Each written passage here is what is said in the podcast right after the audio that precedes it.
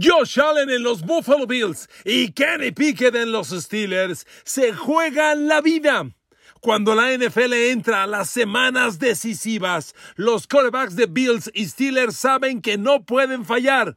Josh Allen y su equipo encara el peor grupo de partidos que cualquier equipo pueda tener. Van a Filadelfia, van a Kansas City, reciben a Dallas, van a Chargers, Pats y Miami en semanas consecutivas. No hay espacio para fallar o verán los playoffs desde su casa.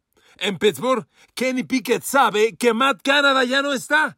Si los Steelers no funcionan el domingo, Kenny Pickett se irá seguramente a la banca. No hay espacio para fallar al coreback de los Steelers y le espera un durísimo juego contra Cincinnati que tiene acérrima rivalidad contra los de negro y oro.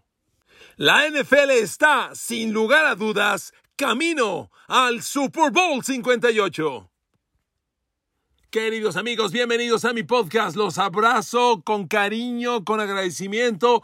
En México la celebración de Thanksgiving no es común, es una celebración norteamericana, pero dar las gracias, ¿cómo que no doy las gracias? Gracias a usted que me escucha, que me sigue, que me da vida, que hace de este espacio algo que nunca pensé que creciera como ha crecido. Gracias, muchas gracias a usted porque me escucha, a Dios por un día más de vida, por la familia, por el trabajo, por todo. Gracias, muchas gracias.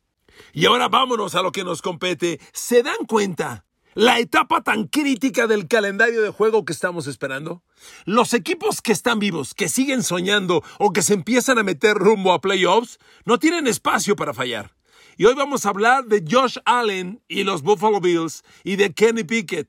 Porque en dos escenarios distintos son quarterbacks que no pueden fallar. Sin lugar a dudas. A ver, perdón por lo reiterativo, pero cada podcast hay que decirlo. La NFL es una liga de quarterbacks. Punto. Vives o mueres por tu quarterback. Y tanto Josh Allen como Kenny Pickett están en la mira por distintas situaciones. Josh Allen y los Bills por segundo año, Super Bowl, Super Bowl, Super Bowl. ¿Cuál Super Bowl? Seis ganados, cinco perdidos. Y Josh Allen en una racha de intercepciones terrible. A ver, no sé si vio ayer el Thanksgiving Detroit Green Bay. ¿Por qué perdió el partido Jared Goff y los Lions? Por perder el balón. Jared Goff jugó ayer como Josh Allen las últimas semanas. Fumble, intercepción, fumble, intercepción. No se puede. El camino más cercano para perder un partido es que el coreback pierde el balón. Y Josh Allen ha lanzado intercepciones en los siete últimos partidos, seguiditos, en los siete. Y de los once que lleva Buffalo en la temporada, en nueve ha lanzado intercepciones. Por eso hoy lidera la liga con 12. Dígame qué equipo aspira al Super Bowl con estos números. Ninguno. Pero lo peor de la historia de Josh Allen es el camino que inician. Ya se dieron cuenta, queridos, querida Bills Mafia. El próximo domingo a Filadelfia y la semana que entra a Kansas City. ¡Uh! nada más, ¿eh? Y la siguiente que al Barcelona o al Real Madrid sería lo único, ¿no? Solo así empeoraría. Van a Filadelfia, van a Kansas City, los dos equipos del último Super Bowl. Luego reciben a los Cowboys, cualquier cosa, ¿eh? Luego van a Chargers, que tiene su alto grado de complejidad.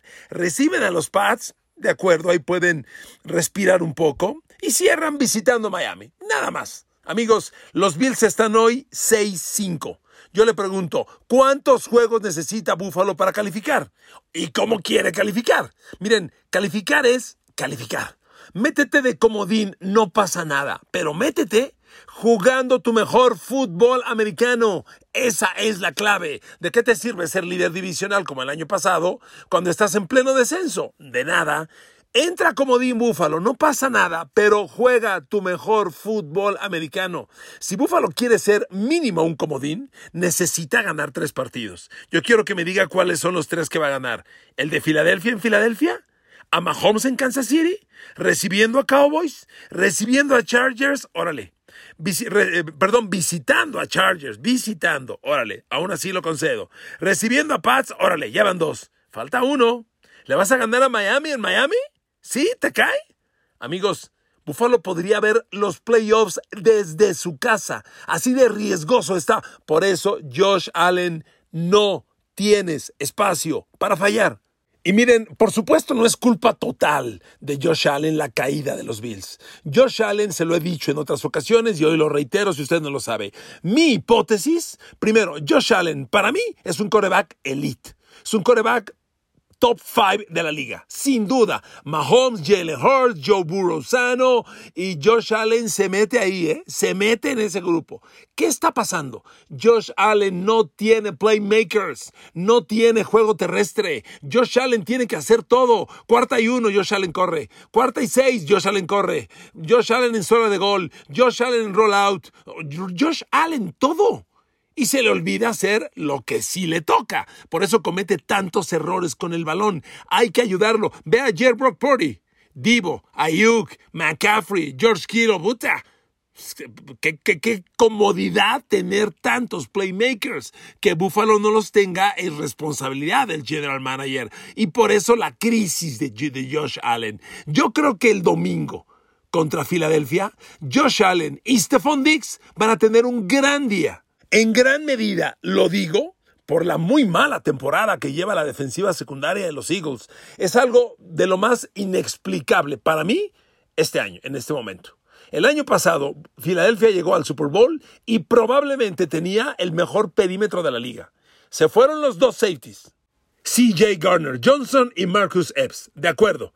Y de pronto Hoy los Philadelphia Eagles han permitido 21 pases de touchdown en 11 juegos son casi dos pases de touchdown por partido. Amigos, y los corners están en crisis. James Bradbury, seis pases de touchdown aceptados. Aunque el número de, al porcentaje de pases completos que permite es bajo, a James Bradbury le han atacado 56 pases, con 56 pases, le han completado 31, eso, eso es un 55%, que es un porcentaje bajo. Tener seis pases de touchdown en contra es una muy mala cifra. El otro corner, Darius Lay, ese sí está jugando a nivel elite, sin duda, pero ¿Quién va a tomar a Stephon Diggs? Tú no tienes a un corner persiguiendo siempre todo el tiempo y de lado a lado a un receptor. Depende de dónde se alinea el receptor, el corner que le toca. Y cuando Stephon Diggs se alinee con James Bradbury, cuidado. Yo creo que Josh Allen y Stephon Diggs van a explotar en grande. Pero no sé si eso le alcance a los Bills para ganar, porque los Eagles tienen muchas armas, de verdad. Su defensa no está tan dominante atacando a los coreback rivales, pero tiene buenos números. Los Eagles traen 31 capturas de coreback. En 11 juegos, hombre, casi 3 por partido. Es una cifra elite. A esos números acabas arriba de 50 capturas. Ojo, el año pasado Eagles tuvo 72 capturas de coreback. Nada que ver este año, pero sigue siendo un muy buen número. Y la línea ofensiva de los Bills está flaqueando. Entonces, Jalen Carter, Jordan Davis, al centro de la línea. Y los extremos, Josh Sweat, Hassan Reddick, cuidado, más la rotación de Fletcher Cox, de Brandon Graham, este equipo puede tener un gran día. Ahí es donde Josh Allen se juega este partido, que su línea ofensiva le dé tiempo. Si usted revisa los números, en realidad no tiene tan mala estadística Buffalo en permitir capturas de coreback. Sin embargo, como Josh Allen es un coreback que retiene demasiado el balón, no es de los que suelta el balón a los 2.2 segundos, 2.3, como la mayoría de los corebacks, de lo que le llaman pocket passer, el que se queda en la bolsa de protección. De esos no es Josh Allen. A Josh Allen le gusta alargar la jugada, extenderla, improvisar. Y está bien, está muy de moda eso pero hay que hacerlo bien. Big Ben Roethlisberger en sus grandes momentos lo hacía y te aniquilaba, pero alargar la jugada, provocar que tu línea ofensiva tenga que sostener el bloqueo 3, 3 y medio, 4 segundos ante esta defensa de Eagles puede ser una combinación muy peligrosa. Ahora amigos, un poquito del lado de Filadelfia. Filadelfia viene de ganarle a Kansas City. Los Eagles han sido muy estables todo el año. Yo les he dicho a todos, y lo reitero hoy, es muy normal, muy común, y yo creo que hasta necesario, que los equipos tengan en la temporada una especie de crisis. Les he hablado de las curvas de rendimiento. Los seres humanos nos medimos por curvas de rendimiento. Usted que me hace favor de escucharme hoy, a lo mejor hoy está en su mejor día. Perfecto. pero el lunes a lo mejor no, ¿eh? Y la semana que entra y en dos semanas a lo mejor entra en crisis y se siente mal y es normal. Ninguno de nosotros estamos diario al 100%, claro que no, por supuesto que no.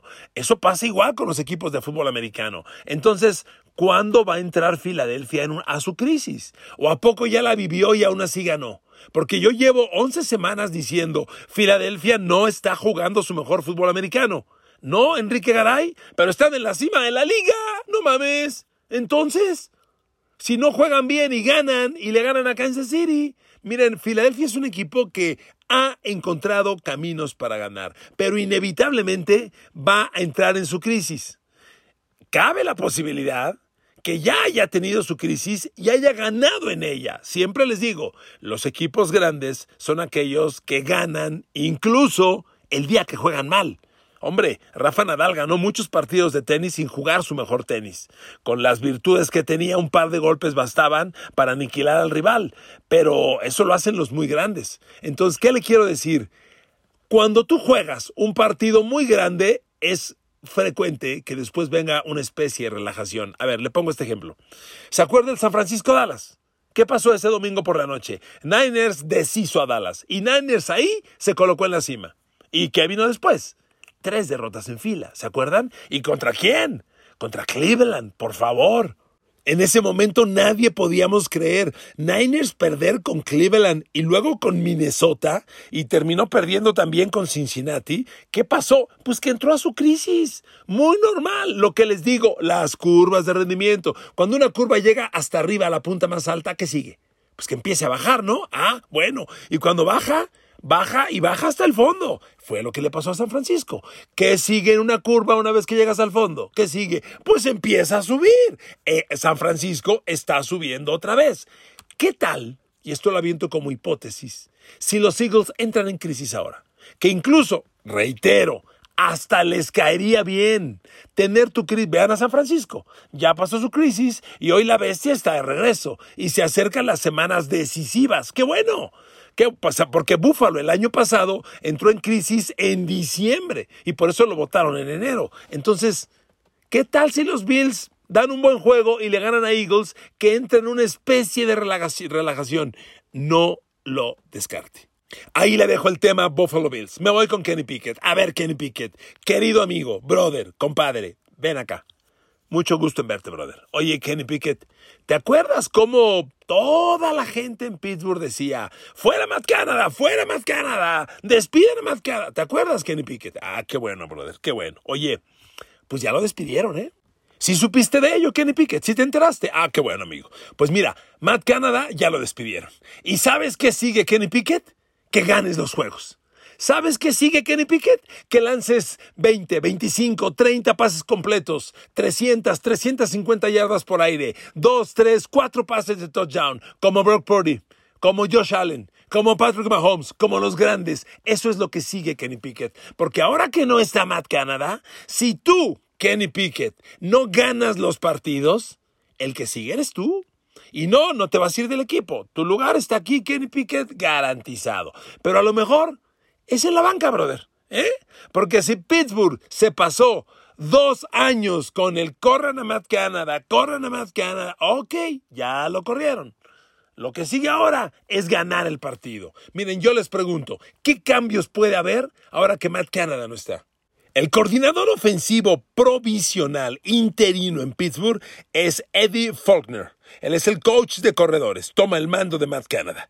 ¿Qué puede hacer diferente? A ver, señor Eddie Faulkner, usted es un genio y yo soy muy respetuoso para hablarle a los coaches. yo entiendo que son cuates con muchos años de vuelo, mucha preparación. Yo creo, respetuosa y humildemente, que el mejor playmaker de Pittsburgh por mucho se llama George Pickens. Entonces, mi opinión, señor Eddie Faulkner, es que hay que encontrar caminos para que George Pickens tenga el balón en sus manos.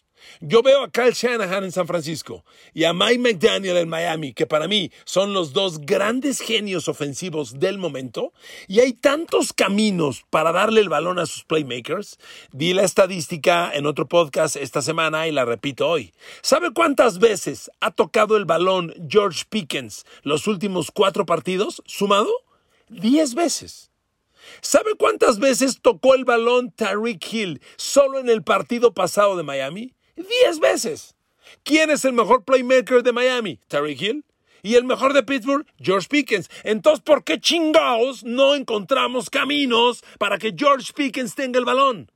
Yo sé que es un receptor y es un receptor X al extremo, un receptor que va a zonas profundas, pero hay muchas formas de darle el balón. Lo pones en movimiento, jet sweep, pase pantalla con el receptor, eh, rápido adentro. El rápido adentro es una trayectoria que te da el balón muy rápido y muy certero al receptor. Vaya, no quiere decir que siempre se complete, pero es un pase. Cuando tú ves la cobertura de zona con mucho colchón, cinco yardas de frente y corte adentro, es muy confiable y le das el balón a tu receptor y le dices, órale, Tú genera las yardas después de la recepción. Yards after catch. Yardas después de la recepción. Hay que darle el balón así a George Pickens. Hay que encontrar camino. Hombre, San Francisco pone a Divo Samuel en el backfield.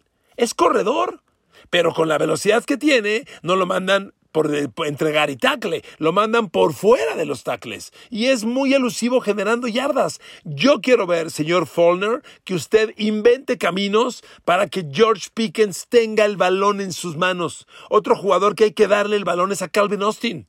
Ese chaparrito algo puede hacer, dale el balón. Me gustaría ver más de Darnell Washington, digo más, algo de Darnell Washington, el novato a la cerrada, que ha tocado una vez el balón en toda la temporada. Ese muchacho hay que darle el balón, lo están usando prácticamente de tackle ofensivo. Es un doble a la cerrada que bloquea y solo bloquea. Y es muy bueno bloqueando, pero también puede atrapar. Es demasiado grande, mide un poco más de dos metros, 2'1, 2'2 y tiene buenas manos. Pat Frymouth, que ha estado muy lesionado, no lo es todo. Vamos a ver qué hace el señor Forner, pero sí les digo una cosa. Forner ya tiene esta chamba provisional y se va a quedar el resto del año. Pero Kenny Pickett no. Si Kenny Pickett no funciona el domingo, se va a la banca. Porque si Pittsburgh cae, su récord va a estar 6-5 y ya ahí te pones al límite de quedar fuera o dentro de playoff. Y hay mucho riesgo, porque después de Cincinnati, suponiendo que lo pudieran perder, Vienen tres partidos muy competibles, muy competibles. Recibes a Arizona y a Nueva Inglaterra en semanas seguidas. Son dos partidos muy ganables. A ver, yo te pongo el escenario. Kenny Pickett no juega bien y pierde con Cincinnati. Estos tres juegos que son para jugarte el boleto a playoff. Porque si los ganas, elevas el 6-5 a 9-5 y con nueve partidos ganados, estás en playoff. Esos tres juegos, ¿se los das a Kenny Pickett si es que te falla el domingo? No, ¿verdad? Por eso les digo, Kenny Pickett se juega la titularidad el domingo, sí o sí. Claro, también hay que conceder una cosa. La forma en la que Pittsburgh ha ganado este año se presta mucho para ganar el domingo a Cincinnati. Cincinnati llega sin Joe Burrow. Ese quarterback suplente Jay Browning, hombre, no espanta a nadie. Entonces, Pittsburgh puede ganar el juego otra vez con TJ Watt, con Alex Highsmith, playmakers defensivos, haciendo jugadas grandes y una que otra jugada. Pero ¿saben qué? Ya llegó la hora de que Kenny Pickett salga como adulto a ganar juegos de gente grande. Por Dios, ya les di el dato y lo reitero. ¿Sabe cuántas veces ha completado Kenny Pickett 20 pases esta temporada? Una. Y fue en la jornada 1 y los completó en el momento basura, cuando San Francisco ya los había paleado y completó y completó pases cortitos y llegó a 31 pases completos. Fuera de ese partido en el que completó 31, Kenny Pickett nunca completa 20 pases. A ver, las comparaciones siempre son necesarias para entender estadísticas. Ya le di el dato de Kenny Pickett. Desde la semana 1 no completa 20 pases en ningún partido y estamos en la 11. Bueno, Tua Bailoa, de los Miami Dolphins, ¿sabe cuántas veces ha completado 20 pases o más esta temporada? En todos sus juegos, en todos, en todos. Ahí le van los pases completos de Tua Tagovailoa partido por partido desde la semana 1. 28, 21, 23, 25, 22, 21, 23, 30, 21 y 28. Ese es Tua Tagovailoa. Pittsburgh le va a ganar con un coreback que completa 10 no, señor, esta es una liga de corebacks y los grandes equipos tienen grandes corebacks. Pittsburgh es el seis veces campeón de Super Bowl, Pittsburgh Steelers. Y esa historia la fraguó Terry Bradshaw, seis Super Bowls, Ben Roethlisberger, dos Super Bowls, y ganaron lanzando el balón. ¿Quién no recuerda a Big Ben Roethlisberger lanzando en la esquina del end zone a San Antonio Holmes el touchdown de la victoria en el Super Bowl contra Cardinals? Que bendito sea Dios me tocó el honor de narrar. ¿Quién no? ¿Usted cree que Kenny Pickett está listo para algo así? Llegó la hora, señores. Kenny Pickett, ¿ganas o ganas, maestro? Ya, estuvo bien. Matt Canada en su casa, te toca a ti. Y miren amigos, concluyo este podcast un poco lo de ayer, bien por Dallas. Dallas está haciendo lo que le toca y honestamente eh, pasa por un gran momento. Dak Prescott está, bueno, espectacular. Mire, Dak Prescott, le voy a dar las yardas por pase en los últimos cinco partidos de Dak Prescott. 304, 374, 404. Contra Carolina solo requirió 189 y ayer a Washington 331 yardas por aire. En los últimos cinco partidos, Dak Prescott tiene 17 pases de touchdown, dos intercepciones. Esos son números de gente grande. Sin embargo, tengo que decir esto antes de acabar este podcast. Dallas, en las últimas tres temporadas, enfrenta a los rivales débiles e infla sus números. Hoy ya le di los números de Dak, increíbles, y de la mano de él, CD Lamb. Pero hoy Dallas sigue siendo el equipo que no puede con Filadelfia y que no puede con San Francisco, ¿ok? Que son a los rivales que les tiene que ganar en enero, ¿ok? Bueno, estos Dallas Cowboys que van a entrar a playoff con altísima probabilidad, van a iniciar una racha de cinco semanas donde vamos a ver de qué color está el equipo verdaderamente. Muy bien, Dak, ya dije tus datos y te eché porras, brother. Muy bien. Semana entrante, recibe a Seattle. Posterior, recibe a Eagles. Luego, va a Buffalo, va a Miami, recibe a Detroit. Y cierra temporada visitando Washington. Te quiero ver, Dak Prescott. Yo les digo a ustedes, fans de los Cowboys, ¿cuántos partidos va a ganar Dallas de estos cinco? Reitero, recibe a Seattle, recibe a Filadelfia, va a Buffalo, va a Miami y recibe a Detroit. ¿Cuántos va a ganar? Cuando Dallas pase ese, ese grupo de partidos, hablamos. Yo hoy reconozco, andan muy bien, pero al mismo tiempo les digo, para como está la NFL, Dallas está inflando estadísticas. Cuando Dak le juega así a San Francisco, te la creo. Reconozco, Dak le jugó enorme a Filadelfia. Es increíble jugar como nunca y perder como siempre.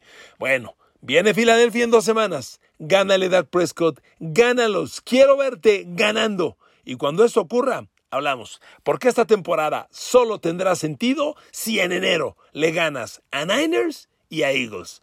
De otro caso, será la misma pinche historia que ya tiene hartos a los fans de los Cowboys.